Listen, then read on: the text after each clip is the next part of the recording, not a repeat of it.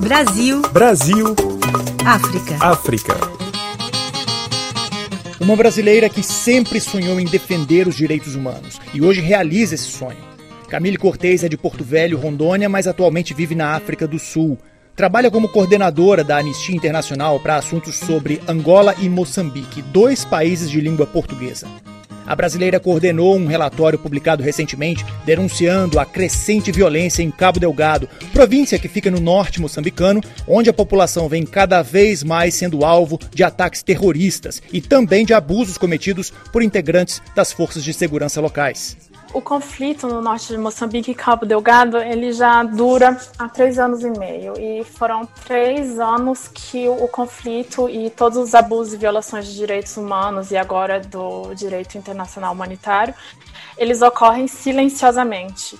Esse ano foi importante desde o ano passado, quando denúncias de execução extrajudicial cometidas por forças um, da segurança e Defesa e Segurança moçambicanas vieram à tona foi muito importante porque o conflito saiu do silêncio e as pessoas, outros países ou o público em geral começaram a ouvir mais sobre o que estava acontecendo em Moçambique. Isso é muito importante porque exerce uma pressão sobre o governo moçambicano e sobre todos os outros atores envolvidos na situação para é, serem mais responsáveis. E enquanto protestos cresciam nas ruas de vários países após a morte de George Floyd nos Estados Unidos, a equipe da brasileira trabalhava para denunciar a violência policial que também fez vítimas em Angola ao longo de 2020. O impacto imediato que a gente percebeu logo após a nossa publicação do relatório foi a troca no discurso do governo que inicialmente rejeitava qualquer responsabilidade nessas mortes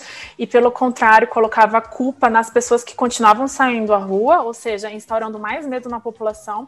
E com o nosso relatório, o governo começou a aceitar que realmente excessos estavam sendo cometidos pela polícia e que os agentes da polícia e das forças militares eram, seriam investigadas, os casos seriam investigados e que os responsáveis seriam é, responsabilizados criminalmente e civilmente por as suas ações. Camille faz questão de lembrar que defender os direitos humanos na África não é o mesmo que reforçar o estereótipo negativo do continente. Inclusive, ela mesma recomenda viagens a Moçambique e Angola. Moçambique é um país com várias belezas naturais. O conflito, nesse momento, ele está se passando no norte do país e tem outras coisas em Moçambique a conhecer.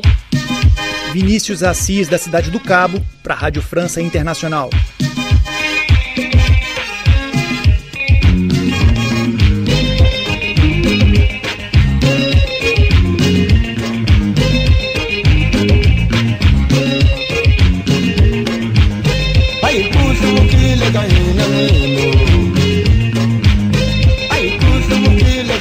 oh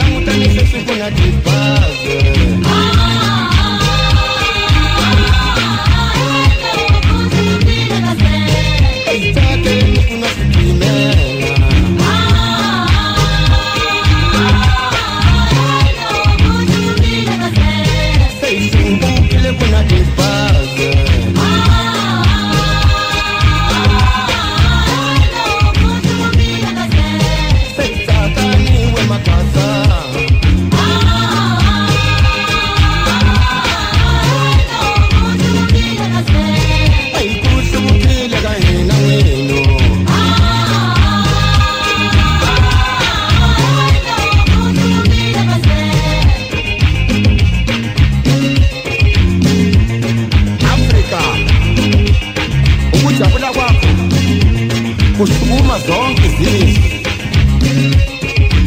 Ai, o que água? O chabulista só que existe. What? What? No,